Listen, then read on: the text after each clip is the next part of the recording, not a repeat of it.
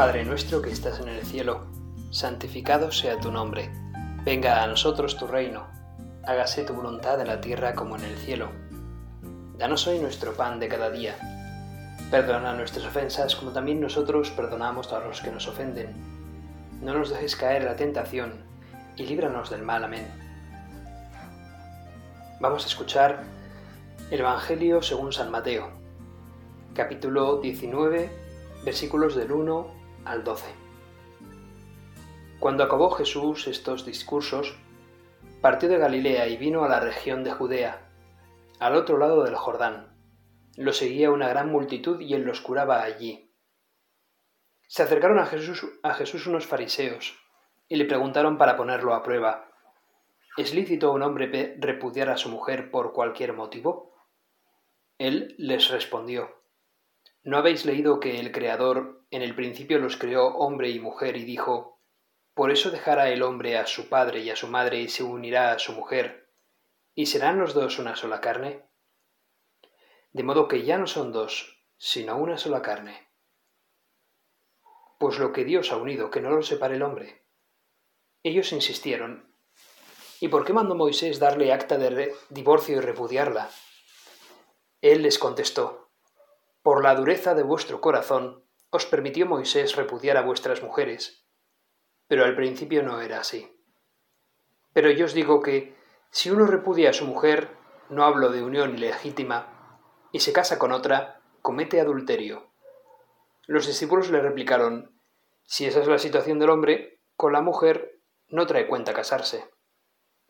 Pero él les dijo, no todos entienden esto, solo los que han recibido ese don. Hay eunucos que salieron así del vientre de su madre, a otros los hicieron los hombres, y hay quienes se hacen eunucos ellos mismos por el reino de los cielos. El que pueda entender, entienda. Palabra del Señor. Gloria a ti, Señor Jesús. Estamos ante un tema que yo creo que siempre, durante toda la vida, toda la historia de la humanidad, es un tema pues que afecta a todos, es un tema que está en la condición humana, el tema del matrimonio. También su opuesto, que es el del el divorcio. Creo que hoy en día quizás el matrimonio sea el sacramento pues más perseguido. Vienen muchas ideologías que lo ponen en cuestión, lo cuestionan, mucha gente no entiende el significado de casarse eh, por la iglesia. Es síntoma también de que pues, esa gente, muchas de esas personas, eh, no conocen a Cristo o no viven en la iglesia, no entienden que Dios actúa a través del sacramento y entre ellos el matrimonio.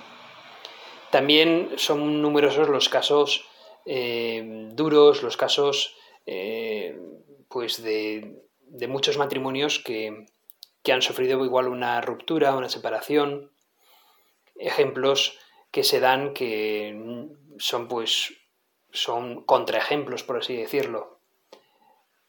Pero sin embargo también son muchos los casos en los que se nos da mm, bueno, pues matrimonios cristianos santos que se están santificando a través del matrimonio y que y que son muy felices también y son verdaderos testimonios cristianos.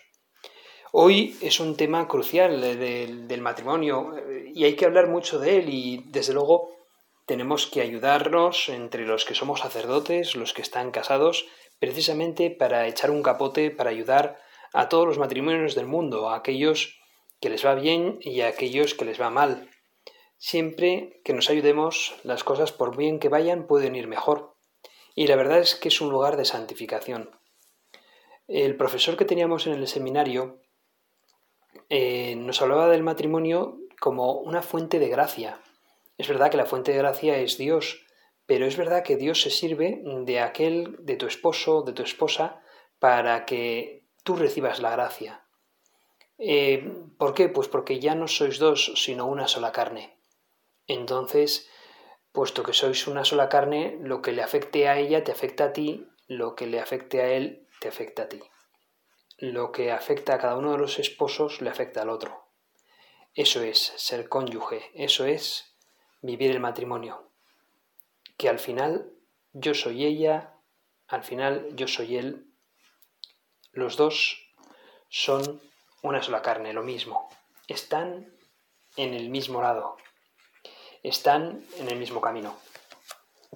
Bueno, pues en una ocasión mm, fui a un retiro, yo como sacerdote fui a un retiro de matrimonios y un retiro de laicos para laicos. Y era un retiro muy interesante porque, porque allí em, escuché algo que, me, que, realmente me hizo pensar.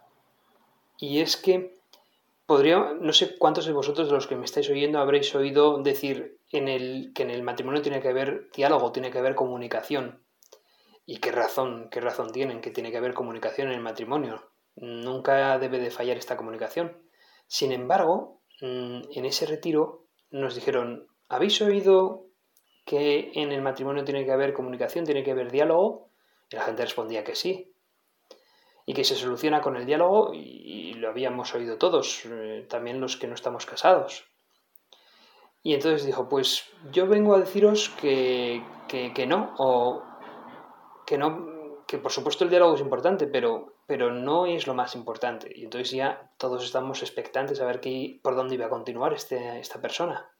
Y dijo, si yo estoy mal, y perdonadme por la expresión, pero si yo tengo porquería en mi corazón, porquería en mi alma, lo que voy a comunicar es porquería al otro.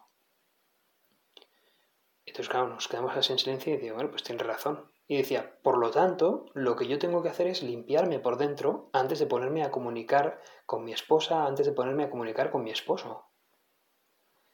Pues qué razón tenía esta persona. Yo no puedo ponerme a dialogar con mi esposa o mi esposo si lo que tengo es porquería, basura en mi corazón. Antes me tengo que arreglar a mí mismo para entonces poder comunicar lo adecuado.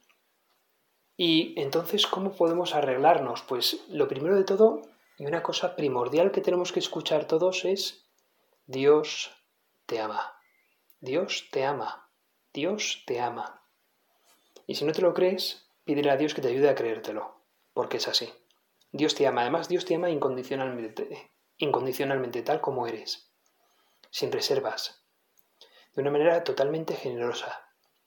Dios te ama generosamente, Dios ha dado la vida por ti y no dudaría un instante en volver a hacerlo.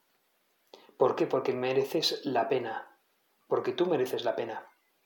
Bueno, pues eso es un asunto primordial saber que somos amados por Dios, saber que somos amados incondicionalmente. Eso ayudará muchísimo a entender que, bueno, que eso me puede arreglar por dentro. Cuando yo me sé amado por Dios, pues al fin y al cabo puedo entonces eh, amar a otros, puedo entonces comprenderme a mí mismo, puedo entonces perdonarme a mí mismo. Y si me perdono a mí mismo y me amo a mí mismo, sabré perdonar también al que tengo enfrente y, y amar al que tengo enfrente. Así es. Yo si estoy casado, yo si estoy casada, tengo primero que arreglarme bien a mí mismo para entonces poder expresar mi apoyo, mi amor hacia mi cónyuge. ¿Qué razón? Bueno, pues... Y esto, esto, la verdad, que es una frase impactante que tiene mucha razón y lo primero es cómo está tu relación con Dios. ¿Qué importante esto. Hay veces que el, pues el cónyuge eh, viene al cura y, se queja de que o su marido o su mujer pues no los ven al mismo ritmo en la fe que ellos, pues porque quizás no siempre asisten a misa o bueno pues lo que tenemos que hacer es rezar y encomendar a nuestro cónyuge y tratar de dilucidar por qué no va a misa, que seguramente pues sea una falta de fe, a veces es simplemente simple pereza, bueno pues hay que animarle, hay que animarle al otro pues para que también conozca el amor de Cristo. Hay muchos apoyos, eh, hay muchos retiros que nos pueden echar una mano en esto. Cristo te ama, Cristo te va a ayudar siempre en tu relación para con los demás, por supuesto en la relación con tu marido y en la relación con tu mujer.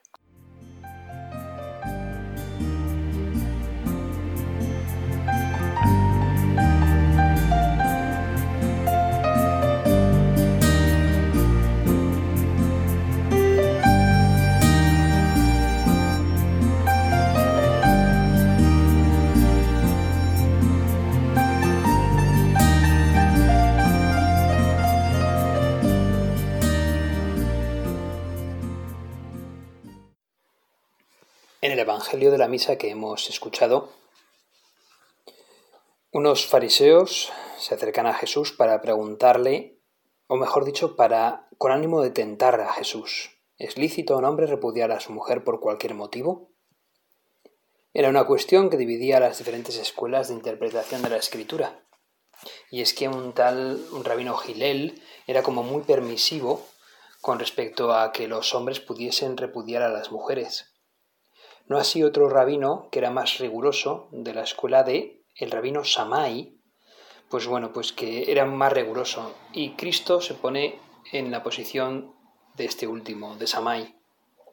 Dice que Moisés había, había permitido se repudiara, había permitido el divorcio por la terquedad de los hombres. Pero Cristo, de algún modo, pues es como muy claro. Era una cuestión que dividía a esas escuelas, y el divorcio era comúnmente admitido entre los judíos. La cuestión que plantean aquí a Jesús se refiere siempre a esa casuística sobre los motivos, aquello que, que me motiva a mí para poder repudiar a mi mujer. Pero el Señor se sirve de esta pregunta para entrar en el problema de fondo. Habla de la indisolubilidad. Cristo, Señor absoluto de toda la legislación, restaura el matrimonio a su esencia y dignidad originales, tal como fue concebido por Dios. Cristo se remonta al Génesis. La, la frase de Cristo es, ¿no habéis leído que al principio el Creador los hizo varón y mujer? y que dijo, por esto dejará el hombre a su padre y a su madre, se unirá a su mujer, y serán los dos una sola carne? Así pues, ya no son dos, sino una sola carne. Por tanto, lo que Dios unió, no lo separe el hombre. El Señor proclamó para siempre la unidad y la indisolubilidad del matrimonio, por encima de cualquier consideración humana. Bueno, pues utilicemos también, si no, una imagen gráfica que dice San Francisco de Sales. Cuando se pegan dos trozos de madera de abeto, formando ensambladura, si la cola es fina, la unión llega a ser tan sólida que las piezas se romperán por otra parte, pero nunca por el sitio de la juntura. Así es el matrimonio, porque quien los ha unido es Jesucristo, es el mismo Dios. Dios ha unido al hombre y a la mujer en el matrimonio. Si se rompen es por otro lado, no por la unión de Cristo, no por Dios. ¿Y qué es aquello que puede romper el matrimonio? Pues realmente el matrimonio lo puede romper lo mismo que puede romper cualquier otra vocación o lo mismo que puede romper pues cualquier otra cosa en la vida, cualquier negocio, y es el propio pecado del ser humano. Seamos francos, realmente, realmente eh, en el matrimonio no hay cabida para el egoísmo. En el matrimonio no hay cabida para pensar en uno mismo. Por eso eh, es muy interesante, indagando por internet, lo que, lo que he encontrado acerca de, de palabras de J.R.R. Tolkien, del escritor del Señor de los Anillos, entre otras obras. Y este hombre la verdad es que es como muy tajante cuando habla sobre el matrimonio cristiano, porque parece un poco como, a veces parece como si estuviese, eh, no sé, mm, escandalizando a algunos, porque dice que el matrimonio requiere mortificación. Dice que, que eso, que el verdadero amor es una lucha contra el amor a uno mismo. Y es que es verdad.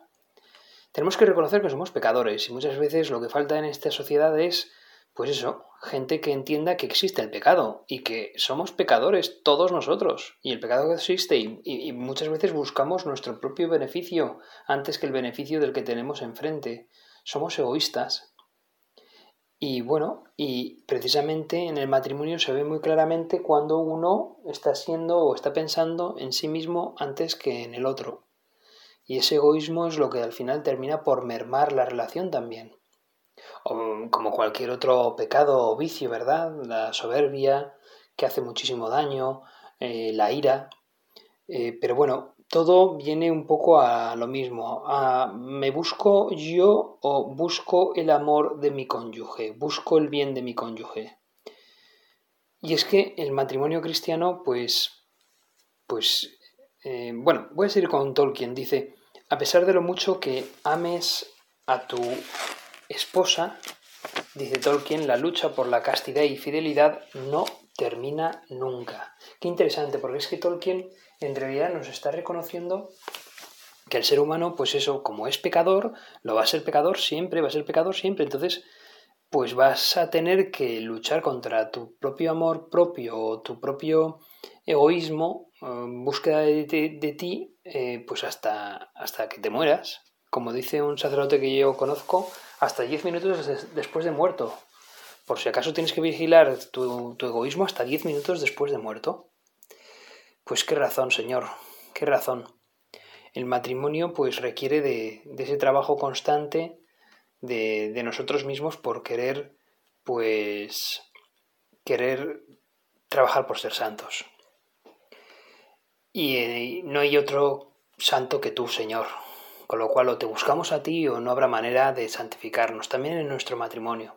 No habrá manera de pensar en, en el bien de mi esposa y mis hijos antes que en el mío, si no te busco a ti primero, Señor, y me haces capaz de olvidarme de mí mismo. Qué razón, Señor. Bueno, pues la doctrina del Señor en este Evangelio es clara. Indisolubilidad y dignidad del matrimonio. Y bueno, resultó muy chocante para los oídos de todos aquellos judíos de la época. Y lo más interesante es que a continuación Jesús comienza o sigue hablando en ese pasaje del Evangelio de la virginidad. Habla de que algunos se han hecho eunucos eh, pues por, el reino de los cielos. Otros que se han hecho eunucos pues porque o bien nacieron así o... Eh, pero y otros pues que, que no haciéndose eunucos sí que solamente se reservan para una sola persona. Cristo une la virginidad, la pureza, el celibato también con el sacrificio en el matrimonio. Y es que uno tiene que ser casto para, para cualquier vocación que tenga. El sacerdocio, la persona consagrada al Señor, pero también en el matrimonio. Y Tolkien lo vuelve a decir, hay que trabajar en la castidad y en la fidelidad siempre y que uno piense que por haberse casado pues ya como que la cosa está ya servida. Estuve viendo eh, el otro día un testimonio que, bueno, era como bonito, de una persona casada que tenía un problema de, adicción a la pornografía. Y él, dice, él, lo tenía ya desde jovencito. Y decía, bueno, si me caso, si me caso, esto, pues, eh, esto, mm, esta adicción, pues ya se pasará, ya no tendré esa adicción. ¿Y qué va? Para nada. Em, la edición la seguía teniendo. Y lo más bonito de esto fue que, su mujer pues al final descubrió el tema y bueno, pues en vez de rechazarlo o lo que fuese, pues, pues precisamente le, le ayudó. Le ayudó y le dijo, bueno, pues ¿por qué no vamos a hablar con estos psicólogos, con este tratamiento, eh, con estas personas que quizás puedan tener la adicción que puedas tener tú y, hablar de ello? Y luego era un hombre creyente, un matrimonio creyente, y, bueno, y le ayudó muchísimo, por supuesto, la oración, los sacramentos, de tal modo pues que, se ha ido recuperando de, y bueno, pues con, con, el trabajo de su mujer, el trabajo en familia, en equipo, su propio trabajo en virtudes y la oración, y el Señor pues ha conseguido por lo menos dejar de lado de momento esa adicción. Y por supuesto, y el matrimonio pues por fin puede respirar un poco, ¿no? Y, y es muy interesante porque contaba también los problemas que esta persona tenía eh, y los problemas que le, ocasionaba a su mujer por esa adicción. Eh, los sufrimientos de él, pero también los sufrimientos de ella, ¿no? Mm, cómo le afectaban también psicológicamente a ella la adicción de él. Y bueno, pues dan mucha luz a personas que puedan tener este problema de esta adicción porque, porque arroja luz y porque ayuda ayuda a, otros, ¿no? Bueno, pues, pues fijaos hasta dónde puede llegar también, ¿no? La belleza del matrimonio cristiano que lo perdona todo, que, y, que, y que la fuerza de Cristo y de la gracia de Dios y del Espíritu Santo, pues lo arregla todo. Es fantástico eh, escuchar esto. Problemas, por supuesto, pero soluciones, sí, también las hay. En Jesucristo nuestro Señor.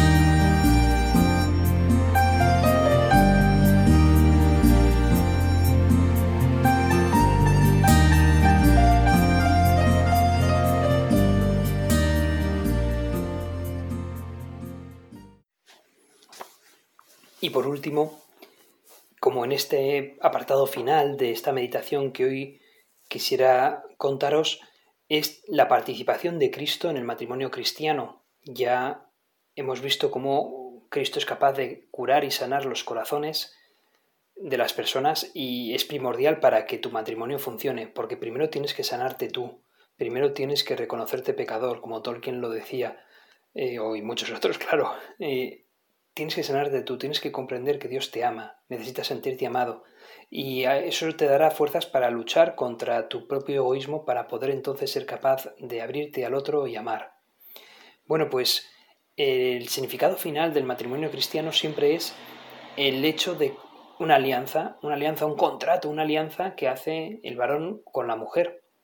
Pero esta alianza es reflejo de la alianza, de la alianza final de la alianza de Jesucristo, que también se casó. ¿Y Cristo con quién se casó? Pues con todos nosotros, con la Iglesia Universal.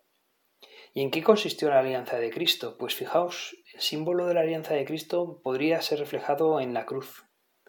Al fin y al cabo, estamos hablando de, de que Cristo se dio por completo en una cruz, muriendo por todos nosotros.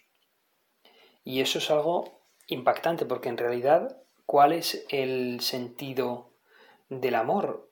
Pues el sentido del amor es el del sacrificio, el de ser yo capaz de sacrificarme porque el otro mm, pueda eh, gozar del bien.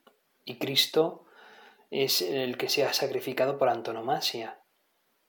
Dio su vida por nosotros para que nosotros podamos gozar de la vida eterna. El mayor sacrificio y, y, además de modo gratuito una donación de sí mismo por amor.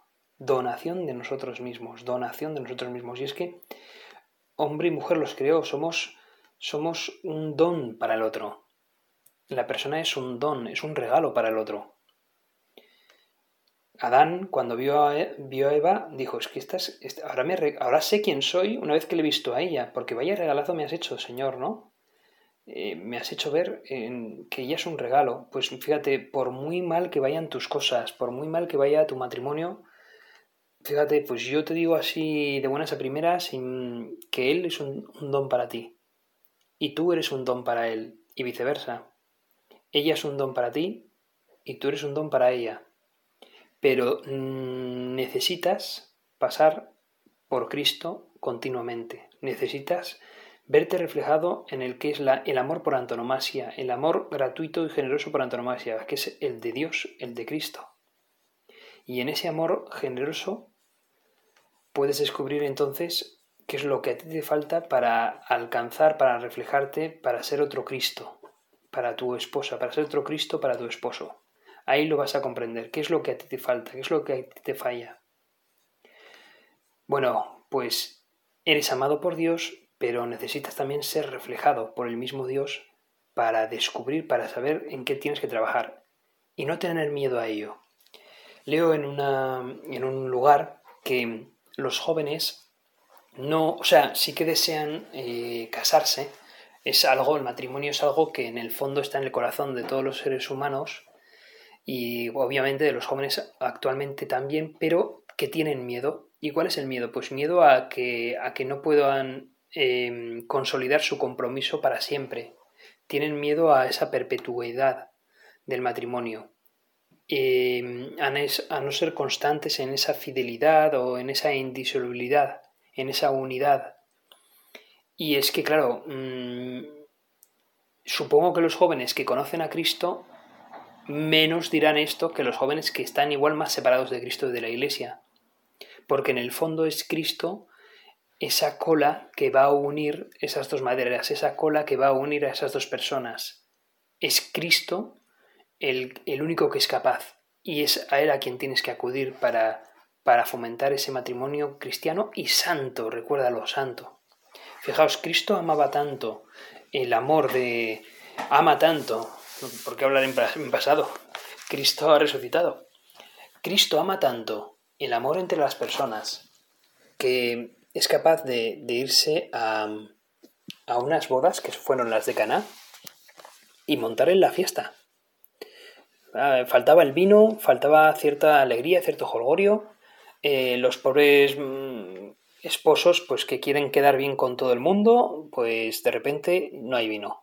Bueno, pues, pues entonces Cristo, a través de, de la Virgen María, termina pues por dar ese toque, esa alegría de que la fiesta no decaiga, que el vino continúe y además es que no es que sea un vino, sin más, no es que es el mejor vino del mundo.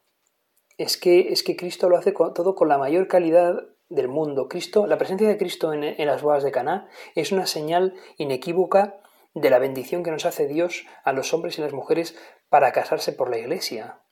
O sea, Cristo está unido a ti. No es una cosa de dos, es una cosa de tres. Es verdad que decimos que los dos se hacen una sola carne, pero en realidad son tres los que se hacen una sola carne. El esposo, la esposa y Jesucristo junto con ellos, que es el que acrecienta la capacidad de amar del esposo y de la esposa, el que acrecienta la capacidad de sacrificarse del esposo y de la esposa, y el que hace que el esposo y la esposa sean capaces incluso de dar vida y de cooperar con Dios en la creación.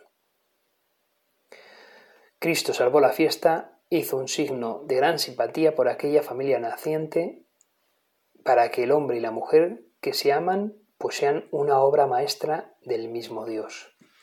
Una sola carne, una obra maestra preciosa de Dios. Qué bien sabe hacer Dios las cosas. Pues, hermanos, si vuestro matrimonio va bien, genial. Y si no va tan bien, adelante. Hay gente que os puede ayudar. Estuve, estuve, ya os he dicho, de testigo en un, en, un retiro de laicos, llevado para laicos, pero de matrimonios, llevado, llevado por matrimonios para otros matrimonios. Y allí gocé enormemente de poder contemplar cómo Dios actúa a través de las personas. Necesitáis a Dios, pero necesitáis, por supuesto, eso, ¿no? La oración, los sacramentos, el saberos amados por Dios y a continuación la comunicación, que por supuesto es indispensable.